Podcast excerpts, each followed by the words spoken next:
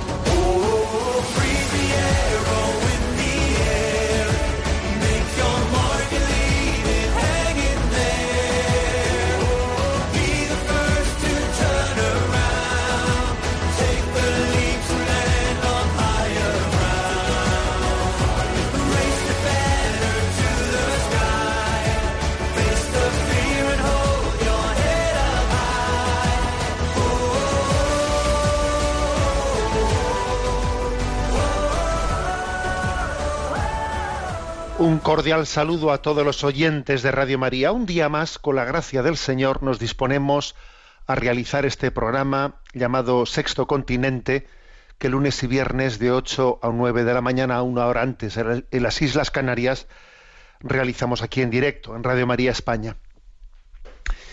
Mirad, este programa está al servicio de la evangelización. Y Dios nos ha dado a cada uno de nosotros dos orejas, dos oídos. Será quizás para que a la hora de evangelizar pongamos uno de nuestros oídos en el corazón de Cristo y escuchemos su voz, su voluntad, discernamos su voluntad, y el otro oído lo pongamos en el mundo y escuchemos lo que son los gemidos, las, eh, las súplicas, las aspiraciones, y, eh, y es eh, parte de la evangelización, ser capaz de poner un oído en el corazón de Cristo y otro oído en el mundo y ver cómo el uno clama, clama por, por el otro. Y esta es la evangelización, el encuentro entre el amor de Dios que busca al hombre y el, y el, y el deseo de felicidad del hombre que tiene que descubrir dónde encontrarlo. Eso es. Bueno, pues eh, esta experiencia que hacemos desde este programa, pues en redes sociales también, de vez en cuando te da una luz para, esta reflexión, ¿no? Y qu- quiero comentar a modo de entradilla de este programa algo que me ha llamado la atención, porque de vez en cuando entre los mensajes que se mandan a las redes sociales te sorprende que algunos tengan como un eco pues mucho más fuerte que otros, ¿no? Un eco inusitado. Y uno dice esto porque habrá sido, aquí se habrá tocado alguna tecla, se habrá tocado algo, alguna fibra, como se dice, ¿no? Una fibra en el corazón del hombre. Y me refiero al mensaje enviado eh, pues a redes sociales desde las cuentas que utilizamos en este programa el 5 de septiembre. El 5 de septiembre envié un mensaje a redes en el que, bueno, pues la imagen era, se veía un mosaico, un mosaico, pues, de personas, no de una familia, hecho con cantos rodados, ¿eh? hecho con cantos, con piedras, con cantos rodados que con mucha, digamos, pues belleza eh, se utilizaban los cantos así de distintos colores y, y, bueno, y configuraban como imágenes humanas, ¿no? Y el mensaje era el siguiente: si te lanzan una piedra, cógela, bésala y piensa, ya tengo la primera piedra para construir un mundo nuevo. Fijaros, ¿no? Y la verdad es que me llamó profundamente la atención pues el eco, el eco que tuvo este mensaje y la difusión que tuvo, que, eh, pues que ha tenido una difusión entre, entre Twitter, Instagram y Facebook, pues una difusión que se ha acercado al medio millón de personas. ¿Mm? Entonces digo, ¿por qué será? ¿Cómo, qué, tecla se ha tocado ahí, no? Para que este mensaje Si te lanzan una piedra, cógela, bésala y piensa, ya tengo la primera piedra para construir un mundo nuevo. ¿Cómo esto, digamos, ha tenido tanto impacto? Bueno, porque, porque todos vivimos, porque todos vivimos también lo que es la experiencia de, de la agresión en torno a nuestras vidas, de lo que es la profunda incomprensión. Y entonces, pues, es clave cuál es la actitud que tenemos que tomar ante ese mundo de incomprensiones, de malas interpretaciones, de retorcer las cosas, del cual Jesús nos habló en el Evangelio, ¿no? Bueno, y entonces, claro, ocurre que hay personas que cuando eh, el demonio lo que quiere es que cuando existen ese tipo de situaciones, pues uno se sienta herido, se cierre en sí mismo, haga una interpretación victimista desesperada, eh, se venga abajo, etcétera, etcétera. Claro, es lo que quiere. ¿eh? Y entonces, sin embargo, el Señor te dice, a ver, aquí lo clave está en, en mira, eh, acéptalo, acéptalo, abrázalo y ofrécelo, que son tres cosas. Acepta, abraza y ofrece. Cógela, coge la piedra, bésala y piensa, ya tengo la primera piedra para construir un mundo nuevo. Esa actitud ante, eh, ante las incomprensiones, ante las acusaciones, eh, es que es clave, es clave. Bueno, por eso yo creo que eh, este, comparto con vosotros, ¿no? Como me ha llamado la atención que este mensaje del 5 de septiembre haya tenido esta difusión, porque creo que en nosotros anida una gran necesidad, necesidad de decir, ¿y qué hacemos con las piedras? Con las piedras, ¿eh? Que nos pueden lanzar. ¿Qué? ¿Las devolvemos? ¿Las volvemos a lanzar? Y dice, no, no, cógela, bésala. Y dale gracias a Dios que ya tienes una primera piedra para construir un mundo nuevo en esa clave del Evangelio de Jesucristo. ¿eh? Bueno, pues eh, comenzamos así el programa. Ayer o antes de ayer también enviábamos a, a redes sociales el mensaje que dice, Señor, danos la sabiduría del rey Salomón, la paciencia del santo Job y la fe de nuestro padre Abraham.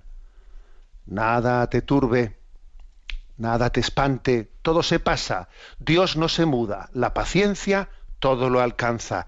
Quien a Dios tiene, nada le falta, solo Dios basta. Sexto Continente es un programa que tiene su interacción en redes, tal y como ahora estábamos diciéndolo, pues eh, en Instagram y en Twitter con la cuenta arroba obispo Munilla, en Facebook con el muro que lleva mi nombre personal de José Ignacio Munilla, y recuerdo, como hago siempre, que hay una página web multimedia que es www.enticonfio.org en la que tenéis entrelazados a vuestra disposición los recursos de evangelización que vamos aquí, se van generando pues desde distintos canales, ¿no? Desde ahí se pueden acceder a todos, a todos ellos. Bien, y decir que los programas anteriores están en el podcast de Radio María y al mismo tiempo, pues, desde esa página web enticonfio.org también se puede acceder a ellos, ¿no? En el canal de iVox. Bueno, una, un primer comentario en este día de hoy. En cuanto que termine este programa, Dios mediante, tengo intención de ponerme en camino hacia Madrid para participar en el Congreso que, se inició ayer en el Congreso Nacional de Misiones, que se está realizando en la parroquia de San Francisco de Borja, en Madrid.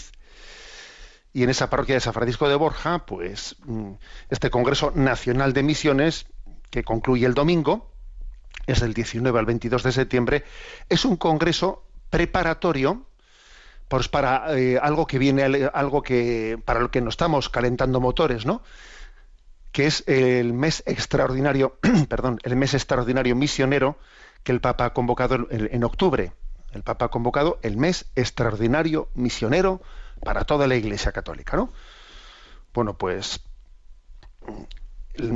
preparando las cosas con antelación la Iglesia española ha convocado ¿no? pues este, este Congreso Nacional de Misiones.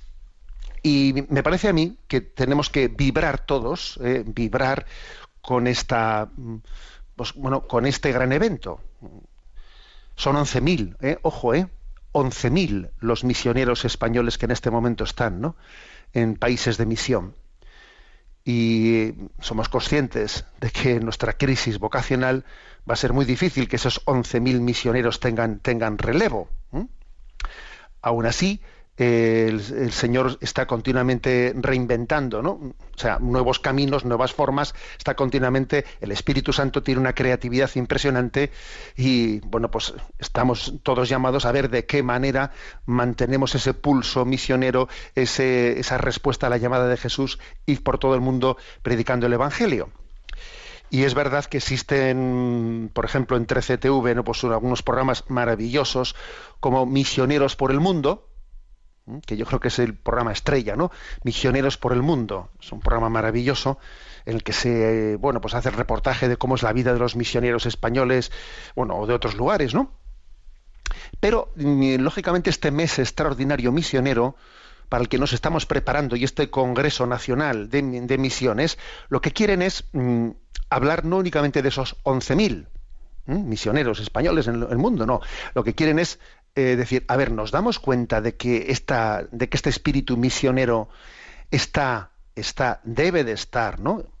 En el ADN de todo bautizado, de todo bautizado que ha escuchado de Jesús, eh, yo te hago, yo te hago mío, tú eres mi hijo, vete por todo el mundo proclamando el evangelio, o sea que todos estamos, todos tenemos ese germen de ser misioneros y entonces tenemos que tenemos que vivirlo de una manera tan especial. O sea, que lo que ocurre a los misioneros me ocurre a mí. Esos misioneros forman parte de mí, forman parte de esa llamada que Dios me hizo a mí.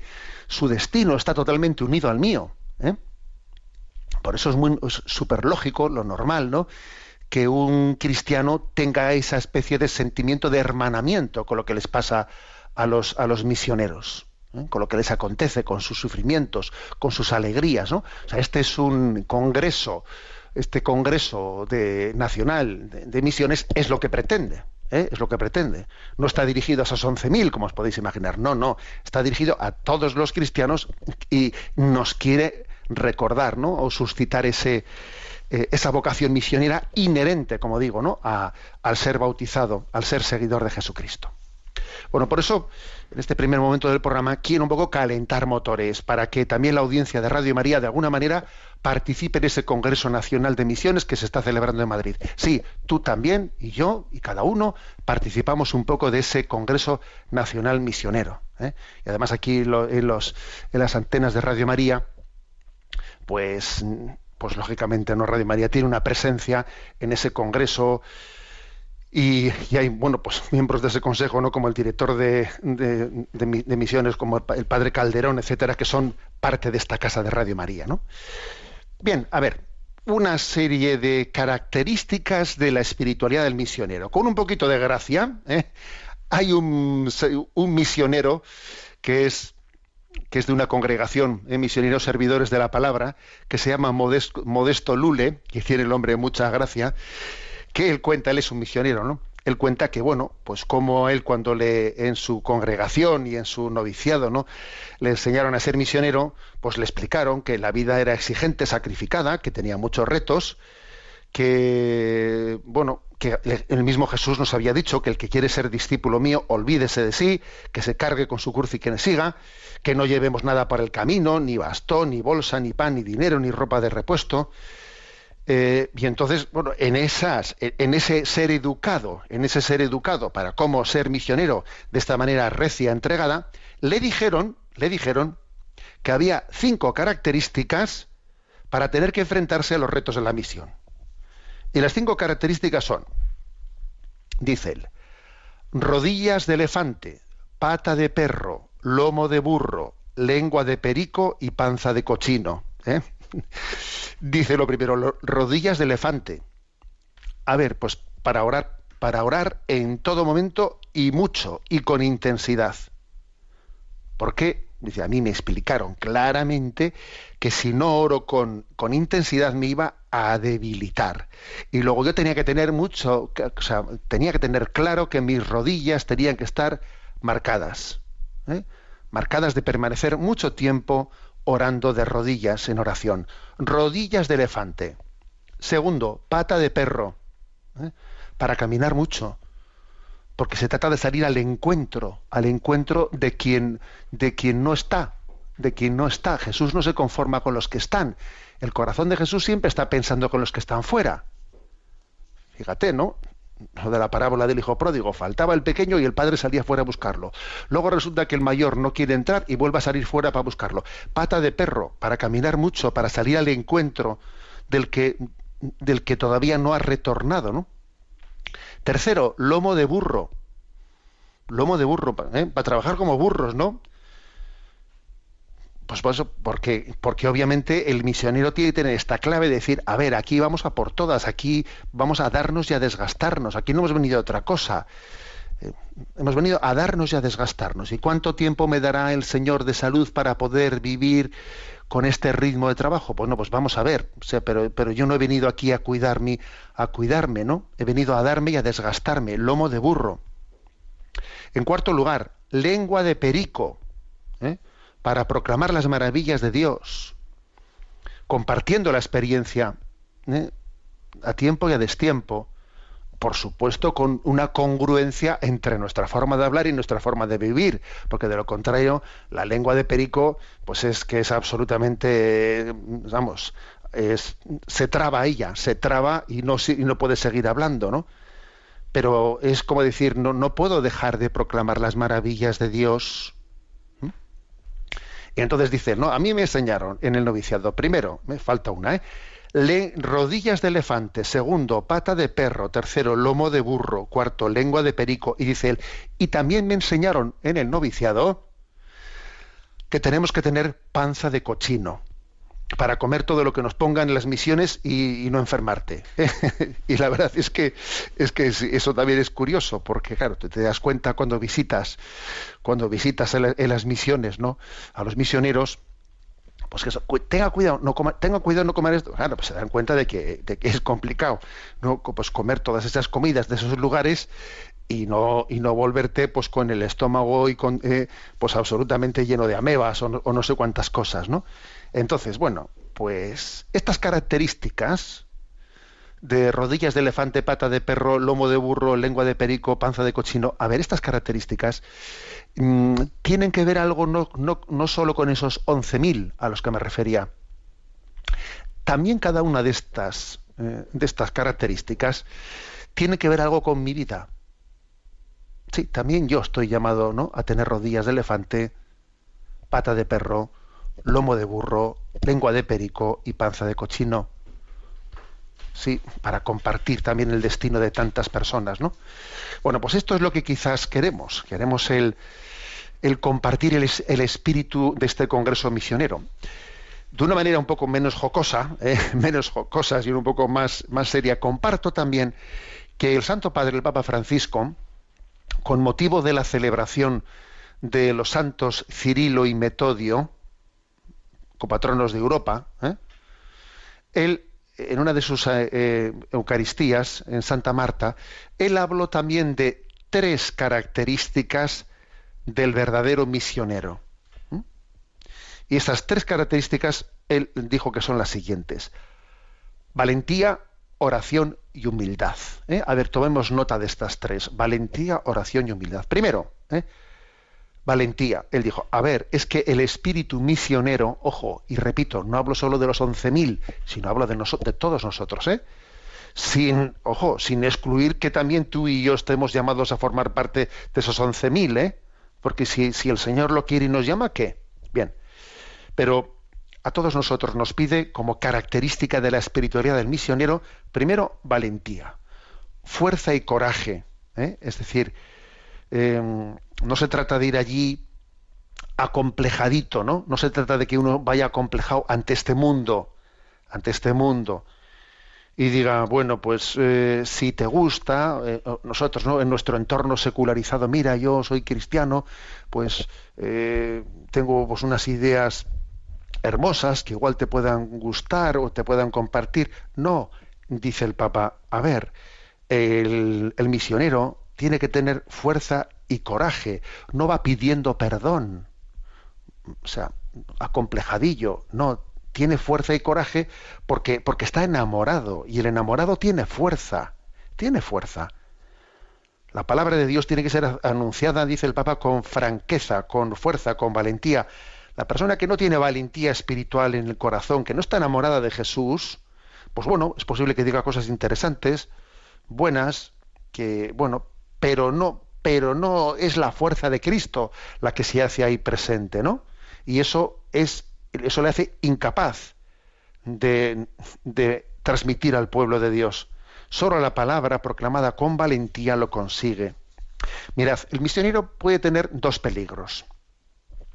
El, el, peligro de ser prepotente o el peligro de ser acomplejado. Quizás en un tiempo existió ese riesgo ¿eh? de la prepotencia. Bueno, siempre, en cada tiempo y en cada momento hay riesgos.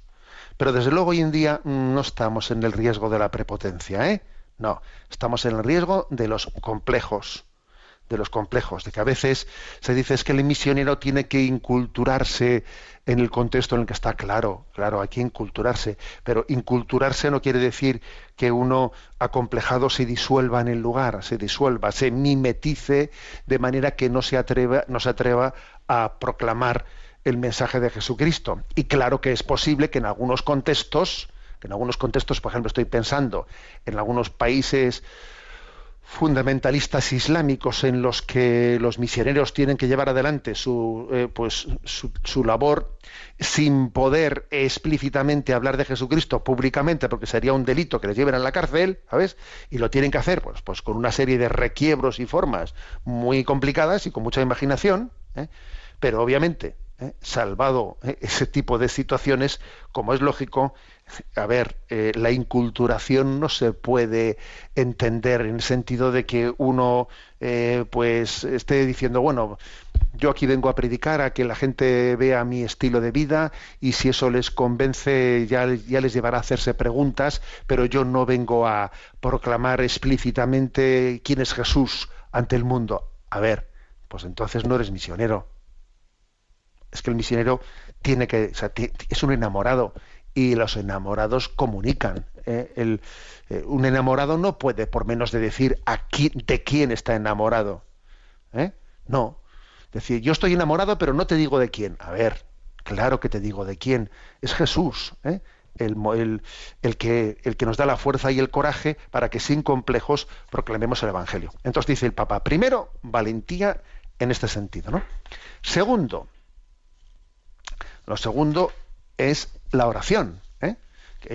lo que decía lo que decía pues aquel misionero que eh, pues que, hemos visto esa lectura así un poco jocosa de rodillas de elefante no segundo es la oración porque la mies es abundante pero los obreros son pocos. Rogad rezad al Señor de la mies para que mande obreros a su mies no la palabra de Dios se proclama con oración siempre. Sin oración uno puede dar una conferencia oye me ha, me ha quedado bien eh me ha quedado bien una bella ilustración, ¿eh? pero, si, pero ahí no está la fuerza del Espíritu, solo de un corazón en oración, de él brota la palabra de Dios. La oración para que el Señor acompañe esta siembra, ¿eh? o sea, la oración, perdón, es necesaria para que Dios, el Señor acompañe esta siembra. Es clave este tema, ¿eh? es clave. Si no, eh, nos estamos predicando a nosotros mismos. Si no es como ir yo a exhibirme, ¿no? A exhibirme. Y la tercera característica que dice el Papa, ¿no? Son tres, ¿eh? Valentía, oración y humildad. Y la humildad nace de saberse instrumento. El Señor envía a los discípulos como ovejas en medio de lobos. Entonces dice el Papa, el verdadero predicador es el que se sabe débil, sabe que no puede defenderse a sí mismo, que va como oveja en medio de lobos, ¿eh? tú, yo, ¿eh? estamos en esa situación, ¿no?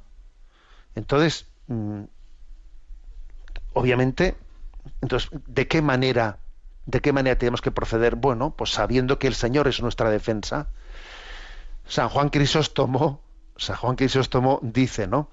Si tú no vas como oveja, entonces eres otro lobo entre los lobos el Señor no te protegerá. Ahora venga, defiéndete tú solito.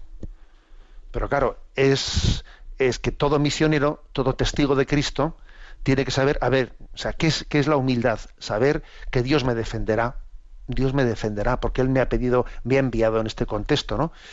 Cuando el predicador se cree, cuando el testigo de Cristo se cree muy inteligente, o cuando el que tiene la responsabilidad ¿eh? de, proclamar ¿eh? a Jesús delante de los demás va de listo, va de listo, ¿no? Como que yo voy a ser capaz de, va a acabar mal, va a acabar mal. ¿eh? El Papa contó con, cuando estaba haciendo esta catequesis, con mucha gracia, un episodio que le habían contado a él, ¿no? Como decía, pues será verdad, no será verdad, eh, pero bueno, hay un refrán italiano que dice, si no es vero, ben trovato, ¿eh? si, no es, si no es verdadero, está bien, está bien encontrado el, el ejemplo, ¿no? Contó el episodio de que mm, pues un predicador con mucha vanagloria, había hecho un sermón de campanillas, ¿no? Como que le había quedado súper bordado, ¿eh? pues los ejemplos, las palabras que había puesto, los tonos, ¿eh? los tonos de subir la voz, bajar la voz, ¿no? Un sermón de campanillas, ¿no? Eso que la gente se notaba, ¿no? Que la gente decía, ¡jo, qué bien hablado! Entonces, bueno, se fue al confesionario después de predicar.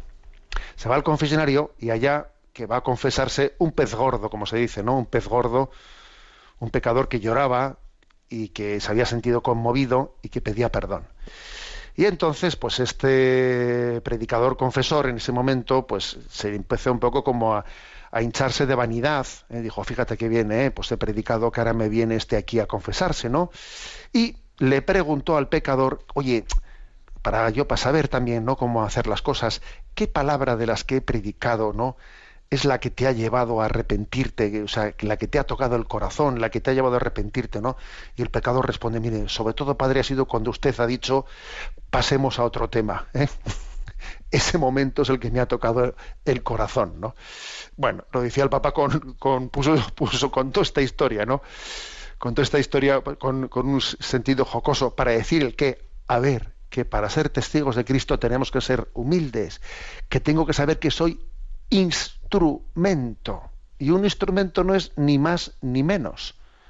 Porque eres instrumento, algo muy humilde y al mismo tiempo muy grande, porque es instrumento de Dios y Dios es el que se sirve, ¿no? Bueno, pues el Papa habló de estas tres características en el contexto ¿no? de, de pues la celebración de los patronos copatronos de Europa, Cirilo y Metodio. Todos estamos llamados ¿no? a vivir nuestra vocación misionera con valentía, con coraje.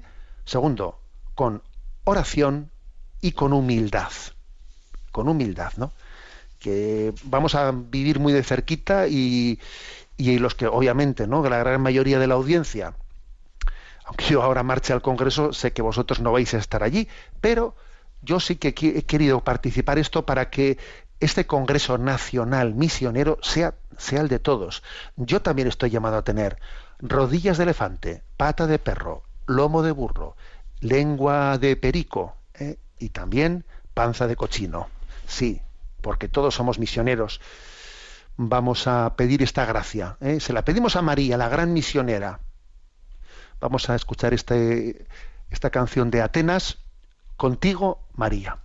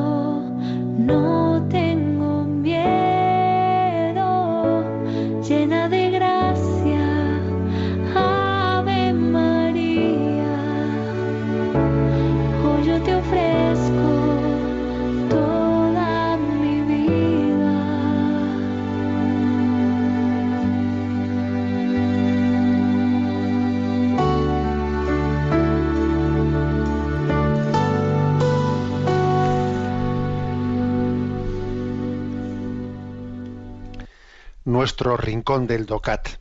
Nos toca el punto 152. ¿Cómo podemos hacer frente al fenómeno de la emigración laboral? En el mundo actual existen grandes desequilibrios entre regiones y entre países ricos y pobres. Muchos son los que por ello abandonan sus países en busca de un trabajo o de un salario digno en grandes ciudades o en otros países. A estas personas se les llama trabajadores migrantes. Cuando un país decide acoger a trabajadores migrantes, estos no deben ser tratados como mano de obra de segunda clase. Los trabajadores migrantes extranjeros, que no deben ser jamás fruto de la explotación, han de tener en su trabajo los mismos derechos y los mismos salarios que los trabajadores nacionales. Asimismo deben ser respetados como personas y no como mera mano de obra. Es importante también que se respete y se promueva el derecho a la reunión con sus familias. El Estado, la economía y la sociedad están obligados a esforzarse por la inserción en la sociedad de los trabajadores migrantes. Bueno, como veis, un punto muy concreto, muy concreto. ¿eh? Y por cierto, eh, hace poco conocí al que ha sido hace poco nombrado capellán, capellán de los españoles eh, que inmigrantes en, Múnich, en Alemania. ¿eh? Y es, esto es bueno que lo, que lo recordemos, porque hoy en día, eh, aquí cuando se habla de migración, enseguida pensamos en, los que en este momento en España pues han venido y trabajan entre nosotros y buscan una inserción entre nosotros, pero ya la palabra inmigrante ya se nos ha olvidado que nosotros lo hemos sido. ¿eh? Y que una parte importantísima ¿no? de la economía también de España, etcétera, y de la historia de España se ha hecho en una, en una, en una amplísima inmigración que, bueno, pues los, de los españoles, lo de Alemania fue quizás de lo más emblemático, ¿no? Pero también en, otro, en otros lugares. Entonces, esa famosa frase de recuerda que fuiste inmigra- o sea, migrante en Egipto, ¿eh? recuerda que estuviste allí, ¿no? Que esclavo estuviste en Egipto, recuerda, a ver si nos hemos olvidado tan rápido de eso ahora cuando hablamos del tema de la inmigración, ¿eh? Porque solemos tener muy poca memoria. Bueno, esta es una primera consideración que yo creo que no está de menos, no sobra. Segundo, eh, otra que aunque no lo dice aquí este punto del DOCAT, que tengamos en cuenta que la, la migración, ¿eh? que el fenómeno migratorio, etcétera, eh, la principal razón que tiene no es otra que nuestra falta de natalidad. ¿O qué? ¿O alguien duda de esto que estoy diciendo? A ver, eso es obvio. Es obvio que, que la razón principal del flujo migratorio en- en- en- entre nosotros en concreto, no vayamos a hablar, o sea, la razón principal es esa. En tercer lugar, otra razón muy potente, muy potente, es la de que, claro, pues el incumplimiento del compromiso de Occidente de, su contribución para la cooperación internacional en los países en vías de desarrollo. Eh, claro, es que si no conseguimos que exista, o sea, que no que, que se reviertan, ¿no? esas diferencias enormes de desarrollo económico entre unas partes y otras partes del mundo, si no se consigue compensar eso con, eh, pues con los compromisos de, de- de- de cooperación al desarrollo internacional, etcétera, etcétera, claro, no se puede poner puertas al campo. Y en este contexto en el que la globalización ¿eh? hace que eh, uno, uno esté viendo en su móvil en no sé qué lugar de África, esté viendo lo que pasa aquí, hace que, claro, los efectos de migratorios son imparables. También este es otro tema clave, ¿eh? aunque no lo aumenta aquí también este punto. Entonces, obviamente un Estado, un Estado tiene derecho y tiene deber, ¿eh? derecho y deber de, bueno, pues de regular de una manera prudente, pues qué, qué nivel de migratorio es propio acoger. O sea, claro que tiene derecho de ver. ¿eh? Eso el Papa lo ha insistido muchas veces, ¿eh? lo ha dicho explícitamente aunque, aunque bien sabemos como el Papa ha insistido en la generosidad de la apertura de las puertas, etcétera, etcétera. Pero, pero claro, reconociendo que los estados tienen un derecho de ver de, de esa regulación. Pero aún así, lo que este punto 152 del DOCAT insiste sobre todo es que, a ver, los trabajadores migrantes que, que finalmente entran y, tienen una regularización entre nosotros, pues que, sus derechos laborales tienen que ser exactamente los mismos que el, resto que el resto de la, de la población, que no puede haber, ¿no? No puede haber una especie de trabajadores de primera y trabajadores de segunda. Aunque bien todos sabemos que la mayoría, ¿eh? por menos sobre todo en determinados lugares, que la mayoría de los migrantes que llegan a España eh, pues suelen ocupar puestos laborales que muchas veces no se quieren, que nadie quiere ocupar entre nosotros. ¿eh?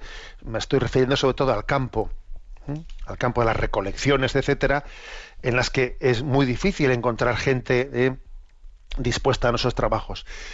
Y, y claro, y existe el riesgo, obviamente, en ese contexto de un abuso, de un abuso, y creo que tiene que, pues un sistema de justicia social tiene que tener cuidado de que eso, eso no se traduzca en contratos indignos, en condiciones absolutamente inasumibles, un, estado en el que una nación en la que hay una aspiración de justicia social tiene que estar atenta, ¿no? Atenta a tal cosa, obviamente. ¿eh?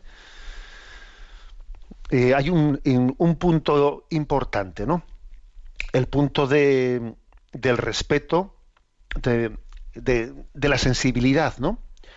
Para la reunión de las familias. Eh, se, habla de derecho, ¿no? De la reunión con las familias. Es decir, es que démonos cuenta de que en el fondo no se trata de acoger a un trabajador.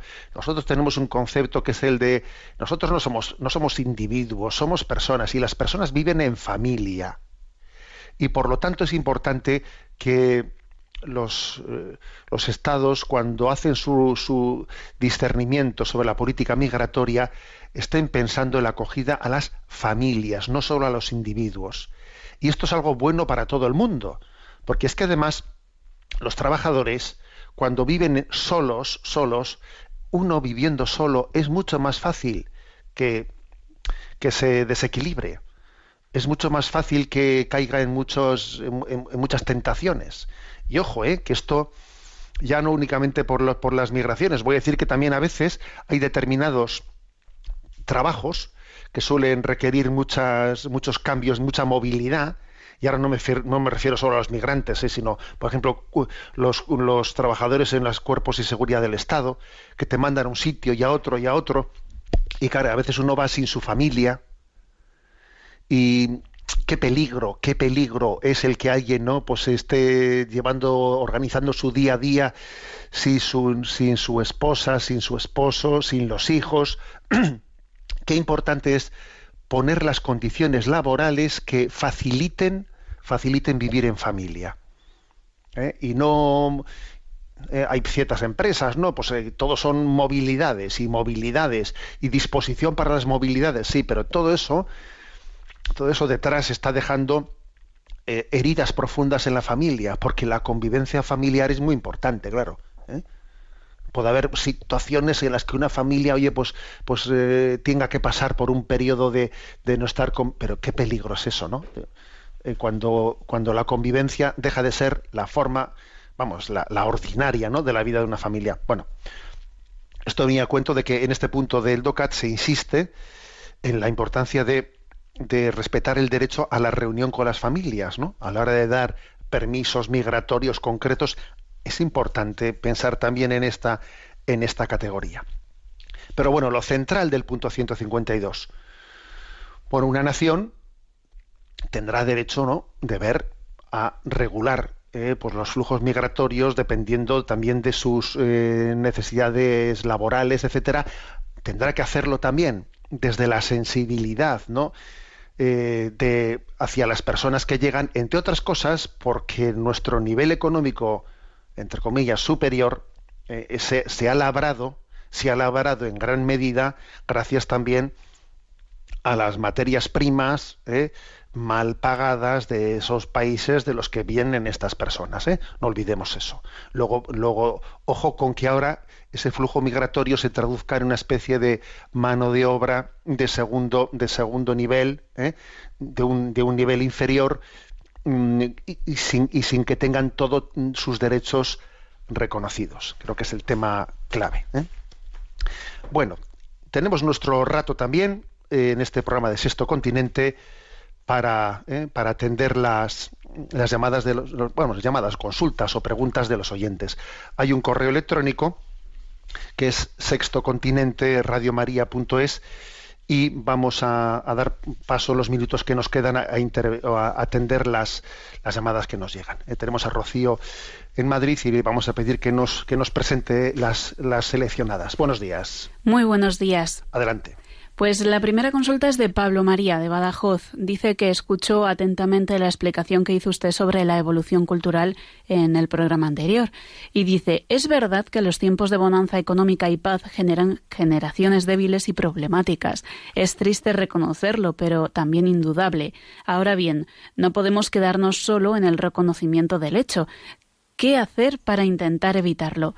Sería muy triste que estuviésemos esperando a que lleguen tiempos de guerra y penuria para que se generen generaciones fuertes, maduras y sacrificadas.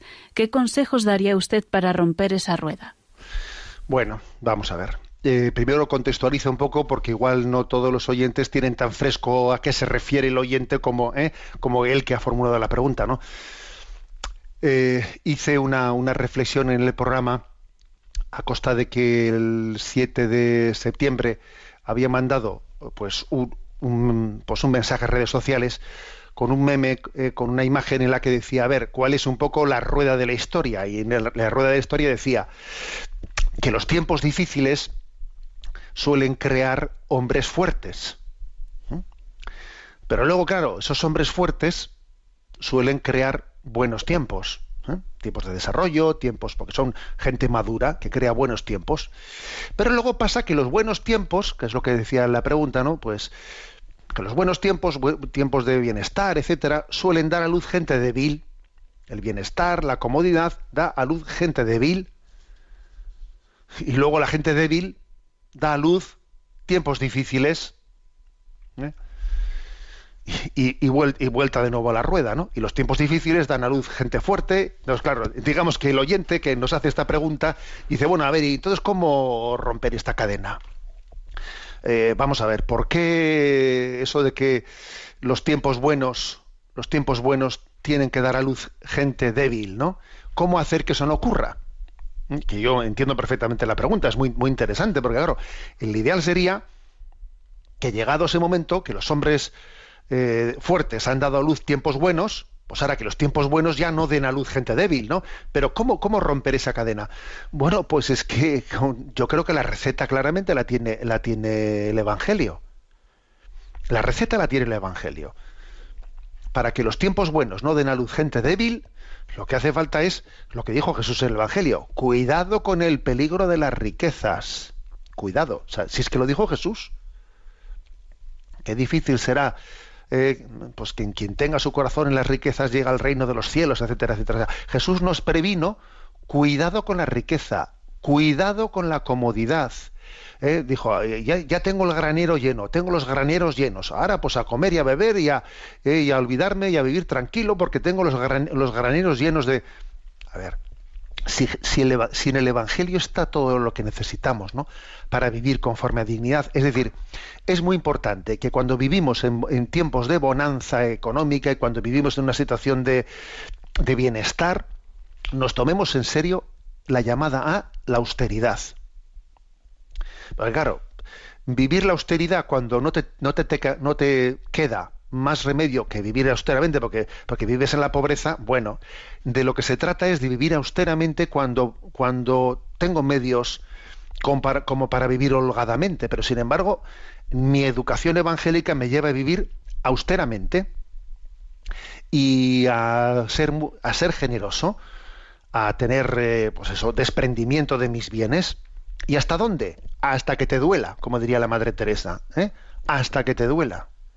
Y vivir sacrificadamente con mortificaciones también, o sea, saber mortificarte y no estar siempre eligiendo lo cómodo, lo fácil y lo placentero.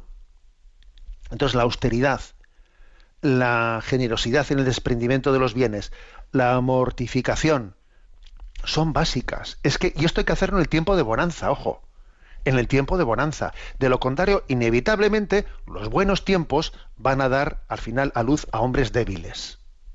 Porque ya lo dijo Jesús, qué peligrosas son las riquezas, qué peli... Claro, claro, si está todo dicho en el Evangelio. ¿eh?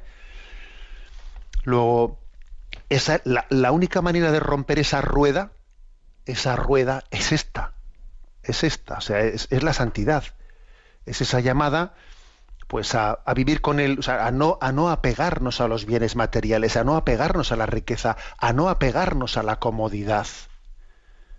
Entonces, de vez en cuando viene muy bien decir, oye, y si me ducho hoy con agua fría en vez de con agua caliente, ¿qué? O, o es que me pienso yo que el agua caliente ha existido siempre. Pues no. Se me ocurre este ejemplo, ¿no? Pero a ver, este ejemplo, este ejemplo es muy, es muy pequeño, es muy pequeño, pero esto, esto tendríamos, o sea, para que los buenos tiempos no den a, luz gente débil, tenemos que pensar en estas categorías. De lo contrario, va a ocurrir. Porque tú mismo que me estás escuchando ahora, eh, pues igual coincides conmigo en esto que voy a decir. ¿Acaso no es verdad que si uno mira, eh, mira, hacia atrás en su vida, ve cómo hemos ido bajando el listón? ¿Cómo hemos bajado el listón? ¿Cómo cada una o sea, pues cada vez ten, tenemos como más necesidad de las comodidades, cada vez damos por descontado de que las cosas tienen que ser eh, más cómodas, más fáciles. O sea, hemos ido bajando el listón ¿eh? de, de, nuestra resiedumbre, de nuestra capacidad de entrega, de servicio, ¿no? Bueno, pues la pregunta no está, no está de sobra, ni mucho menos, ¿no? Por parte de, de nuestro oyente, porque lo que dice Pablo María, ¿no? De Badajoz, que es el que nos ha hecho esta pregunta, eh, la verdad es que nos atañe a todos y a cada uno de nosotros. Adelante con la siguiente pregunta. Un oyente llamado Luis escribe, Estimado Monseñor, escuchando su reflexión en el programa Sexto Continente sobre el punto del DOCAT referido a la visión de la Iglesia de la mujer en el mundo laboral, me ha llamado la atención la valoración que ha hecho en relación a la nueva normativa aprobada por el Gobierno del Partido Socialista que establece la ampliación del permiso de paternidad hasta las 16 semanas en el año 2021, siendo de 8 para este 2019 y 12 para 2020. Aunque comparto su opinión, creo que es conveniente hacer notar varios aspectos de esta nueva ley. Primero, una vez más, es una absoluta manifestación del imperialismo ideológico que trae la ideología de género que pretende desnaturalizar a hombres y mujeres para hacerlos iguales en un plano hipotético en el que hombre y mujer son iguales porque ni el hombre es hombre ni la mujer es mujer. Hombre y mujer se convierten en seres etéreos y da igual el uno que el otro. Digo esto porque me parece un poco insultante para la mujer que después de nueve meses de embarazo y pasar por el parto se pretenda que el hombre disfrute del mismo tiempo de permiso que ella. Segundo, esta nueva medida es tremendamente perjudicial para la familia. Si antes discriminaba a la mujer que quisiera quedarse embarazada, ahora se discrimina también al hombre que junto a su mujer quiere formar una familia y tener hijos. Esto último lo puedo constatar con mi propia experiencia de que estando en situación de desempleo me ha resultado más difícil encontrar trabajo porque nadie quiere contratar a aquel que a los pocos meses de estar trabajando se va a marchar dos, tres o cuatro meses. Con normas como la presente, tener una familia supone un auténtico suicidio profesional. Y aunque quien da prioridad a tener una familia no suele ansiar al mismo tiempo esa clase de éxito, sabe que tener hijos puede suponer poner en riesgo el pan del hogar. Sabemos que Dios está por encima de todas estas dificultades, pero para una España descristianizada como la nuestra, medidas como la adoptada por el Gobierno no solo no incentivan la natalidad, sino que la desincentivan. Sin duda, la solución no es fácil, por cuanto que ni siquiera medidas como la presente aseguran un mejor cuidado de los hijos que acaban quedando al cuidado de los abuelos, tal y como tantas veces ha repetido usted en el programa. No obstante, aunque la solución no sea fácil, creo que una norma como la actual merece ser denunciada como un ataque frontal a la familia. Por supuesto, cualquier crítica a esta ley se saldrá del marco de lo políticamente correcto, y quien la juzgue será condenado de machismo, por lo menos. Feliz condena, si es por amor a Dios, a mi esposa y a mi familia. Le agradezco su tiempo y le pido que rece por mi familia y por cuantas familias intentan ser fieles al Señor en medio de este mundo de dificultades cuente con mis oraciones para que Dios siga asistiéndole en su ministerio. Bueno, pues potente, ¿eh? Potente este correo de Luis y nos alegramos de tener oyentes, ¿no? Con esa capacidad de, de reflexión y de poner las cosas en su sitio. A ver, yo creo que tiene razón, tiene razón, ¿eh? básicamente en lo que dice, porque claro, mm, poner de alguna manera, ¿no? Decimos, aumentamos, eh, aumentamos el tiempo de paternidad y lo hacemos igualitario entre el hombre y la mujer. A ver, eh, pero puede- es que las circunstancias van a ser las mismas para el padre o la madre a la hora de cuidar los hijos. Van a ser las mismas. Las circunstancias pueden ser bien distintas, ¿no? Por eso yo, eh, sin contradecir lo que ha dicho Luis, puse puse el acento en mi comentario en ese punto del DOCAT, ¿no? De en los que hacían referencia a la visión de la Iglesia sobre los derechos de la mujer, etcétera, tal, puse mm, el acento en que me parece que lo más inaceptable, ¿no? De ese, de ese plan aprobado por el gobierno es el que esos permisos igualitarios de 16 semanas sean intransferibles entre el esposo y la esposa. ¿Cómo que intransferibles? A ver, ellos tendrán que tener la capacidad de decir si, si de lo, si lo que este- se está pretendiendo, si lo que verdaderamente se está pretendiendo es contribuir a la, a- a la promoción de la natalidad, a poder tener hijos, ellos tendrán que saber cuándo conviene, cuando nos conviene por el tipo de nuestra situación laboral, etcétera, tal, cuando nos conviene oye, pues que sea, sea el esposo, sea la esposa, que, se- que va a ser lo más frecuente, obviamente, ¿no? Va a ser la esposa la que tenga más liberación para llevar adelante la, maternidad, o sea, mejor dicho, la, la baja por, por maternidad, o sea, que tendrán que ser, si se da un permiso también igualitario al, al padre y a la madre, obviamente se les tiene que permitir que sea transferible, porque ellos sabrán cómo repartirse las cosas que ese, derecho que tienen al permiso entre el matrimonio necesita ser transferible. Si no es transferible, en el fondo no se está respetando el deseo de los padres de educar a sus hijos, sino se está intentando imponer una determinada, un parámetro ideológico llamado igualitario, pero que en el fondo no está buscando el bien de la familia, porque la familia sabe mucho mejor qué es lo que le conviene y por eso tiene que tener ella el poder de decisión de cómo administrar pues las bajas de paternidad o maternidad, ellos tienen que tener la capacidad de ser los que las administren y no y no un principio ideológico que nace desde arriba, ¿no? Bueno, pues esto yo creo que es lo principal. Luego también creo que eh, algo que es clave para que la paternidad, eh, la apertura a la paternidad y la maternidad no sea una dificultad para el acceso a la vida laboral, como ha dicho Luis ¿no? en su pregunta, está que, claro, hay que buscar medidas para que cuando un trabajador eh, pues, pues esté esperando familia, eso no resulte lesivo a los intereses de la, de la, de la empresa. Claro, eso supone un tipo de incentivos por parte de, de la legislación muy potentes. De lo contrario, si, si una empresa ve como negativo para sus intereses el que tal trabajadora se ha quedado embarazada y entonces eh, quita es- esta tiene esta tiene una edad que tiene pinta de que va a tener hijos. Pues entonces mejor no cogerla. Eh, vamos mal. O sea tiene que existir una legislación laboral en la que la empresa se le incentive de una manera cuando sus trabajadores están esperando están esperando no o sea van a ser padres eh, para a la empresa le resulte no, le no le resulte contrario a sus intereses y eso eso es eso es básico si no inevitablemente al final los intereses laborales son contrarios a los intereses de, de la apertura a la familia ¿eh? eso eso por cierto no he visto yo no he visto yo que se hayan tomado medidas ¿no? para que las empresas también reciban un nivel ¿no? de bueno pues de ayuda de no sé qué forma para que no resulte contrario a sus intereses la paternidad y la maternidad de lo contrario van a estar siempre excluyendo del mercado ¿no? de, la contratación laboral van a estar intentando excluir a las personas que tienen digamos boletos boletos de llevar adelante eh, pues un proyecto de, de apertura a la transmisión de la vida no bueno tenemos el tiempo cumplido la bendición de Dios Todopoderoso, Padre, Hijo y Espíritu Santo descienda sobre vosotros. Alabado sea Jesucristo.